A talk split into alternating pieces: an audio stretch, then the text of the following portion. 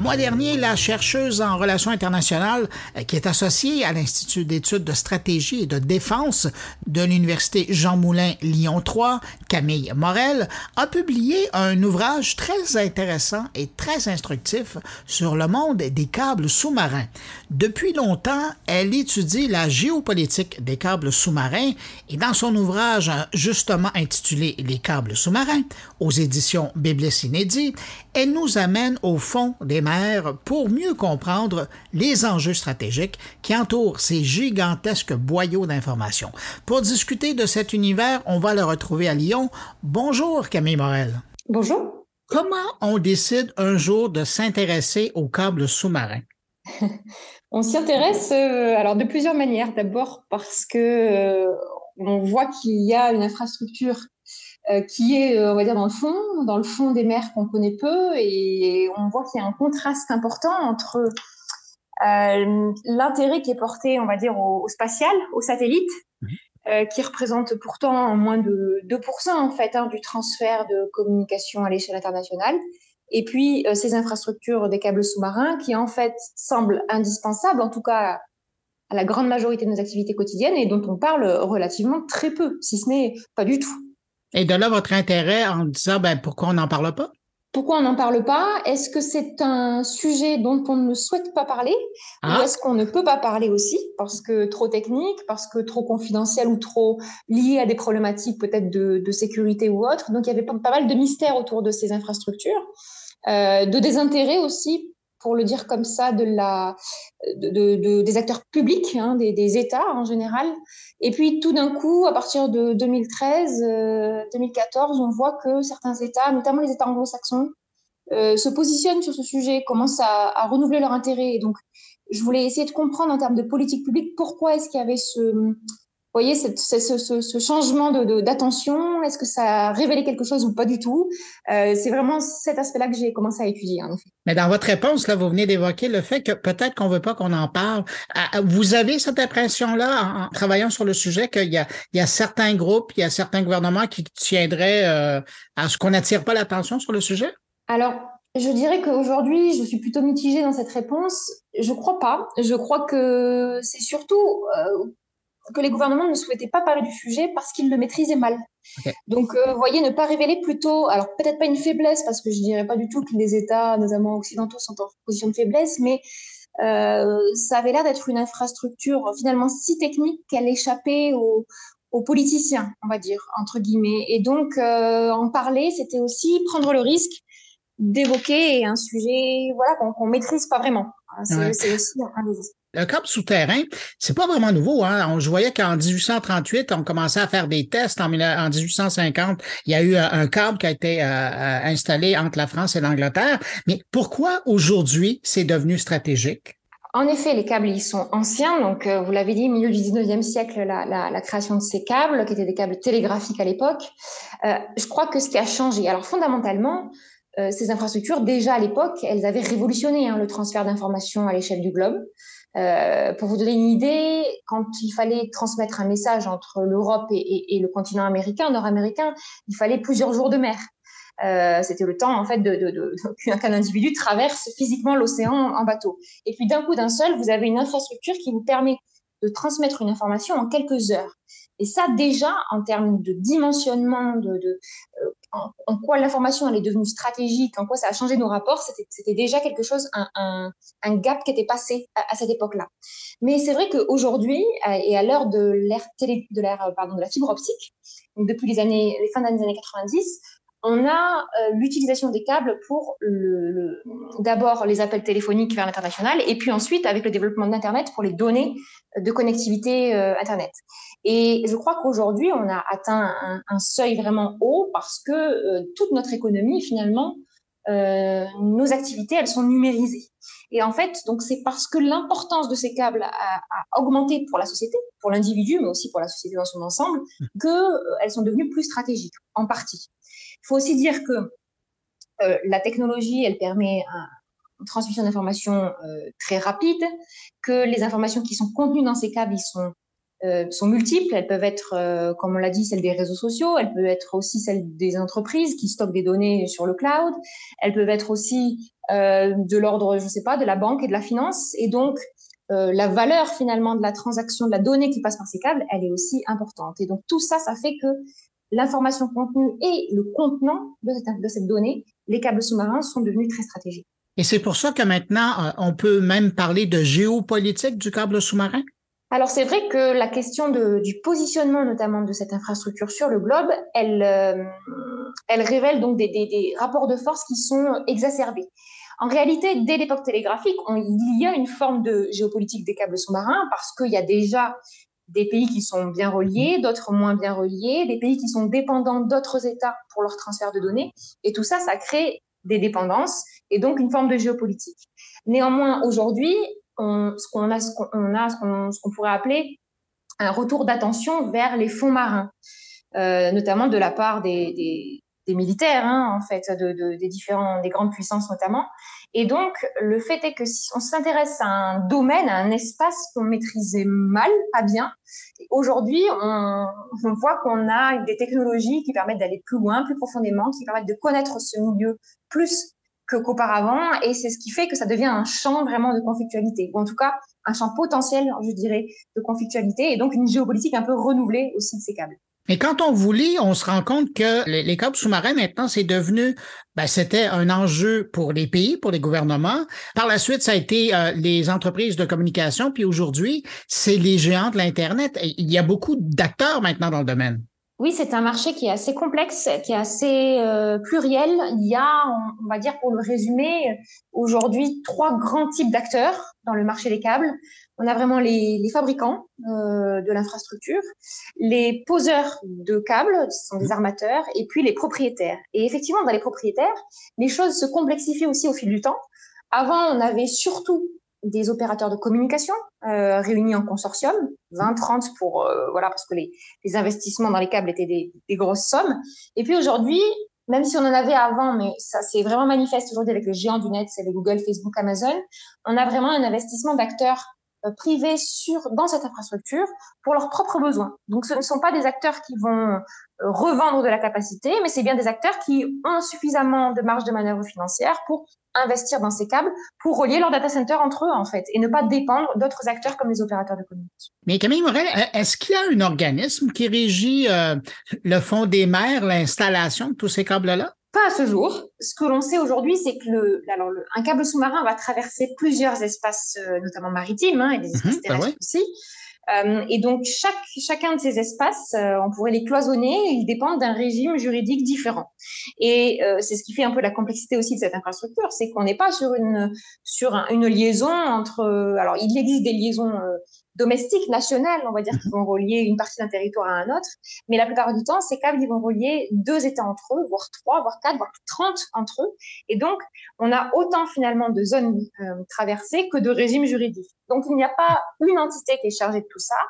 Ce qu'on sait, c'est que chaque État euh, va régir d'une certaine manière l'arrivée d'un câble sur son territoire. Et donc, sur les, à la fois sur, sur le, la partie terrestre, mais aussi sur la partie maritime qui est sous, sous sa souveraineté. Euh, il va y avoir un régime un peu différent sur les zones qui sont un peu plus éloignées. Et puis, il y a la haute mer, cette, ce grand espace dans lequel euh, passe un, un, long bout du câble, euh, mhm. qui est là, euh, régi simplement par la liberté de pose. Donc, c'est des conventions internationales qui permettent la pose des, la pose des câbles sous-marins parce qu'il y a une liberté d'activité économique dans ces fonds marins. Évidemment, les choses sont en train d'évoluer. Euh, D'abord d'un point de vue environnemental, on a des organisations comme l'Organisation des Nations Unies qui euh, se charge de réglementer euh, et de préserver les ressources dans les fonds marins et donc qui cherche à, à, à comment dire, à oui, à, créer, on va dire, un espèce de régime pour régir davantage cette pose mmh. de câble, mais d'autres activités aussi économiques. Et puis, il y a évidemment la question qui se pose de euh, est-ce que en termes de gouvernance, on va dire internationale sur ces câbles, euh, comment on peut faire? Alors, il y a une entité aujourd'hui qui s'appelle euh, l'Union internationale des télécommunications euh, qui en fait est chargé de plutôt, on va dire d'un point de vue de en référentiel technique, de créer des standards pour l'industrie, etc. Moi, on n'a pas vraiment de prise de conscience globale sur bah, peut-être que ce continent est moins bien doté que l'autre continent. Est-ce qu'on va mettre des aides à cet endroit pour voilà. Donc c'est quelque chose qui est en cours de réflexion, mais qui aujourd'hui en tout cas n'existe pas. Parce qu'il y a aussi un jeu de pouvoir et d'influence. Quand on pense à des régions qui sont mal desservies dans le monde avec le câble sous-marin, il y a un jeu de pouvoir là-dedans. Totalement, parce que, euh, et là ça revient un peu à ce que je vous disais sur l'époque télégraphique, c'est qu'il y a euh, des dépendances qui se créent de fait, euh, aussi des, des, inégalités entre les États d'un point de vue de la résilience, par exemple, de la société. Je ne sais pas, par rapport à... On sait que les câbles, par exemple, peuvent être endommagés par des phénomènes naturels comme les mhm. tsunamis, des glissements de terrain, etc. Il y a des régions dans le monde qui sont plus soumises à d'autres, évidemment, euh, à ces aléas, et donc les risques de déconnexion de la population et donc de, de perte économique aussi derrière, hein, euh, sont plus forts sur certains endroits. Typiquement, on pense aux îles du Pacifique, euh, petites îles qui n'ont que un ou deux câbles, euh, qui sont plutôt dans des zones à, à, à problématiques effectivement naturelles fortes. Mmh. Euh, en Asie aussi, on a chaque année des déconnexions importantes de câbles parce qu'endommagement des câbles des phénomènes naturels. Et on n'est on est absolument pas égaux sur la planète à, ce niveau-là. Donc, il y a évidemment des, des, États qui sont en capacité de mobiliser des, des, des, capitaux financiers pour investir dedans, être plus résilients. Et puis il y en a d'autres qui sont soumis, voilà, au bon vouloir des entreprises privées. Euh, je reviens à votre réponse euh, précédente. Vous parliez d'environnement. Est-ce qu'un câble sous-marin, c'est considéré comme quelque chose d'éco-responsable comme outil? Alors, euh, je dirais que de fait, les câbles sous-marins, c'est une infrastructure construite par la main de l'homme qui est dans un milieu naturel. Donc, évidemment, c'est quelque chose qui pollue l'environnement marin. Euh, maintenant, quand on compare avec d'autres activités, euh, les câbles ont finalement une empreinte environnementale assez faible parce que il euh, n'y a pas forcément de, rayonnement, d'odeur, de bruit qui sont émis par ces câbles. C'est une infrastructure qui est posée pour, en général, environ 25 ans dans le fond des mers. Donc, on considère que bah, c'est un temps suffisamment long pour, équilibrer en gros le, le, dommage qui est fait et le dommage qui sera restitué à la fin. Donc, on va dire que l'empreinte, elle est relativement faible comme ça. Par contre, c'est une activité qui mobilise, euh, un, pas mal de navires pour aller poser, réparer ces câbles. Et donc, de fait, ça va engendrer une pollution autre. Euh, par ailleurs, eh bien, évidemment, les câbles sous-marins, ils font transiter de la donnée. Euh, et cette donnée, elle constitue, elle, elle, contribue, on va dire, à l'empreinte globale du numérique. Et là, c'est un, un, vrai, un vrai phénomène. C'est-à-dire qu'on peut pas dire les câbles sont neutres parce que derrière, ils servent une activité économique qui est, par essence, non neutre sur l'environnement. Euh, donc, voilà, je dirais, il y a des efforts aussi qui sont faits évidemment par l'industrie que je dois souligner euh, parce que euh, bah, il y a des composants aujourd'hui de plastique évidemment dans les câbles sous-marins, etc. Donc, il y a des efforts pour, en termes de recherche et développement et sur les navires et sur l'infrastructure pour voilà limiter cet impact, essayer de réfléchir à comment moins impacter. Ce qui est sûr aussi, c'est que les câbles aujourd'hui, il, donc il y en a de plus en plus, mais globalement, ça, on va peut-être arriver à un moment donné à un effet de seuil, parce qu'aujourd'hui, ça augmente, ça augmente. Mais la capacité de chacun de ces câbles augmente aussi.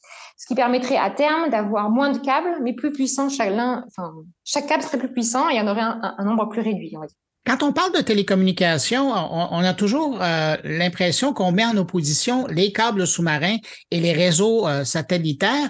Et quand je vous lis, je me rends compte que ben, finalement, euh, c'est plus complémentaire qu'autre chose. C'est exactement le mot. Euh, en tout cas, c'est euh, en termes de capacité et de fiabilité, aujourd'hui, il n'y a pas d'équivalent au câble sous-marin. On a bien, mais c'est un peu équivalent de ce qu'on aurait à terre, c'est-à-dire qu'on a du filaire qui est toujours utilisé. On ne le voit pas et il est caché en souterrain, mais il est toujours indispensable. C'est le, le, moyen le plus euh, efficace, le plus fiable de faire transiter des grandes quantités de données à l'heure du big data euh, en un temps relativement court avec cette, cette technologie de la fibre optique. Maintenant, les satellites, c'est vrai, on a tendance à les à surestimer leur euh, utilité. Mhm. Euh, je crois que ça, ça a un ancrage historique. C'est qu'à un moment donné, en effet, euh, au cours du XXe siècle, les satellites ont pris le dessus sur les câbles qui étaient à l'époque des câbles coaxiaux. Et donc, on a vraiment eu un investissement massif dans les satellites qui ont, qui ont pris le, le, le, dessus en termes capacitaires, etc. Mais très vite, dès les années 90, on a bien un rebasculement. Et aujourd'hui, le satellite, il a une utilité vraiment complémentaire sur des zones qui seraient euh, mal euh, connectées par la fibre optique euh, ou qui seraient des activités qui sont en mouvement. Par exemple, tout ce qui est en mer nécessite une connectivité par satellite parce qu'il n'y a pas de connectivité euh, physique par, par fibre optique. Donc, il y a vraiment un usage complémentaire Aujourd'hui, en tout cas, après, la technologie, elle peut évoluer très vite et il pourrait y avoir euh, voilà, une, rupture technologique dans le domaine des télécommunications qui, mettrait à mal cette, ce, statut du câble sous-marin. Mais aujourd'hui, en tout cas, euh, c'est une technologie qui n'est pas concurrentielle. Tout à l'heure, on mentionnait les, les GAFAM. Ils sont devenus des joueurs très importants. Maintenant, ils ont leur propre réseau de câbles sous-marins. Comment vous voyez ça, leur présence? Est-ce que c'est, c'est, un enjeu? Est-ce que c'est un avantage? Est-ce que c'est une bonne chose de votre point de vue? Alors, je dirais qu'ils ont contribué grandement à faire évoluer l'industrie, euh, ce qui a certainement beaucoup de bon. Euh, notamment, ils ont investi énormément en recherche et développement, donc euh, c'est à eux qu'on doit effectivement le, la capacité exponentielle de ces câbles sous-marins, qu'on doit aussi une baisse des coûts assez importante, hein, qui va certainement bénéficier à des États, notamment, qui n'étaient pas forcément en mesure de se payer, entre guillemets, ou de subventionner des câbles et qui aujourd'hui le pourront. Mmh. Euh, maintenant, c'est vrai que la question qui se pose derrière ces GAFAM, c'est le régime qui les encadre sur la transmission de données. Je dirais que si les GAFAM investissent, c'est parce que ils ont il y a une demande en fait hein, euh, en transmission de, leurs données. Ça veut dire que les utilisateurs emploient les services qu'ils mettent à disposition. Euh, si demain ça changeait, évidemment, les GAFAM ne pourraient pas continuer à investir dans les câbles. Mais la question qui se pose, c'est que aujourd'hui, par exemple, en termes de neutralité du net, euh, les, opérateurs de communication sont soumis à, certains, certaines règles. Ils ont la nécessité de partager leurs infrastructures avec d'autres acteurs, euh, c'est-à-dire d'ouvrir finalement leur réseau, leur van à une multiplicité d'acteurs, là où aujourd'hui les GAFAM euh, n'ont aucune obligation de ce type et sont libres de faire transiter uniquement leur contenu s'ils le souhaitent. Ce qui fait que ça crée pas mal d'opacité dans le réseau. Euh, au lieu d'avoir une diversité d'acteurs, déjà on est en train de réduire le nombre d'acteurs présents sur le réseau. Et puis on, on maîtrise mal qu'est-ce qui passe par quel câble. Euh, et ça, je crois que c'est important parce qu'on voit que les, les GAFAM investissent dans des gros câbles, énormément de nouveaux câbles où ils mhm. communiquent beaucoup dessus. Mais on ne sait pas vraiment finalement la capacité qui est utilisée aujourd'hui par ces acteurs dans le câble sous-marin. On ne sait pas si ça répondra à des besoins futurs pour l'intelligence artificielle, par exemple, pour le streaming, etc. Ou si finalement, euh, ils vont poser autant de câbles qu'ils en auront besoin dans le temps. Donc je crois que ça, c'est quelque chose qui est plutôt négatif. Il faudrait qu'on ait, et d'où la nécessité de, de votre question précédente, d'un peut-être d'une gouvernance, en tout cas de certaines obligations qui s'imposeraient à tous, opérateurs ou acteurs privés, euh, qui poursuivent évidemment des objectifs différents, mais qui pourraient permettre en tout cas d'égaliser les, obligations et puis de, voilà de, plus de transparence, je dirais, dans ce réseau Internet qui nous concerne tous. Si on laisse les, les GAFAM de côté, quand vous regardez les puissances mondiales, qui sont les gros joueurs aujourd'hui au niveau des États? Alors, euh, donc je dirais euh, sur les États, mais à travers le marché, donc dans le domaine des poseurs de câbles, parce que c'est vraiment les acteurs stratégiques, hein, les fabricants, pardon, de câbles sous-marins. Euh, on a aujourd'hui quatre grands États. Donc, les trois premiers en tête, ce sont évidemment les États-Unis, avec un industriel qui s'appelle Subcom. La France, enfin la France, l'Europe, on va dire, avec l'acteur qui s'appelle Alcatel Submarine Networks et qui est en fait un, un acteur racheté par Nokia, donc un Finlandais. Et puis, euh, un japonais qui s'appelle NIC euh, dans le domaine des télécoms et qui investit aussi énormément dans, dans ces cas. Euh, maintenant, depuis une dizaine d'années, on voit un acteur chinois qui était Huawei auparavant et qui a maintenant été racheté par Hangtong, euh, donc un géant des télécoms chinois, dans le domaine, en sachant que c'est un acteur qui est vraiment montant rapidement, donc qui a, qui a, pris des connaissances sur un marché de niche où les autres acteurs étaient des acteurs plutôt historiques. Donc, euh, il y a un peu une surprise euh, stratégique dans ce domaine. Et on voit que ces quatre acteurs sont euh, vraiment, voilà, presque en oligopole en fait hein, sur, ah ce segment du, marché. D'un point, du point de vue des armateurs, là, c'est un peu différent. On a plus d'acteurs représentés. néanmoins, on a quand même, on va dire, une dizaine d'acteurs connus. Euh, la plupart sont effectivement rattachés à des fabricants de câbles. Donc, euh, c'est intéressant parce que les, quatre acteurs que j'ai évoqués, finalement, ont quasiment tous des poseurs de câbles ou en tout cas travaillent en collaboration avec un poseur euh, étroitement, ce qui les met un peu en position de force puisqu'ils cumulent des domaines de compétences, on va dire, dans le, dans le marché des, câbles sous-marins. Et puis, bah, les, investisseurs, et là, je crois que l'arrivée des géants du net, finalement, donne une, une plus-value aux États-Unis, hein, assez nettement sur, sur cette en nombre d'acteurs, disons, présents dans le marché, même si on a vu qu'à plusieurs reprises, les GAFAM se sont euh, pas opposés, mais on, sont rentrés en contradiction avec les intentions du gouvernement américain en matière de politique sur les câbles, par exemple. Euh, dans tous les pays que vous nommez, j'entends pas la Russie. Est-ce que, ben, puis on sait que bon, la Russie euh, depuis longtemps est en train de monter son, réseau internet propre, le Runet. Est-ce que eux sont aussi présents dans le câble sous-marin? Alors, ce qui est intéressant, c'est que d'un point de vue industriel, ils sont pas vraiment présents. Ils sont pas vraiment présents et par ailleurs, ils sont très peu reliés par câble sous-marin. Ils ont évidemment euh, des, câbles terrestres qui les relient, euh, voilà, notamment à l'Europe et, à l'Asie, mais euh, en dehors de ça, c'est finalement un pays qui est a priori peu concerné par les câbles sous-marins.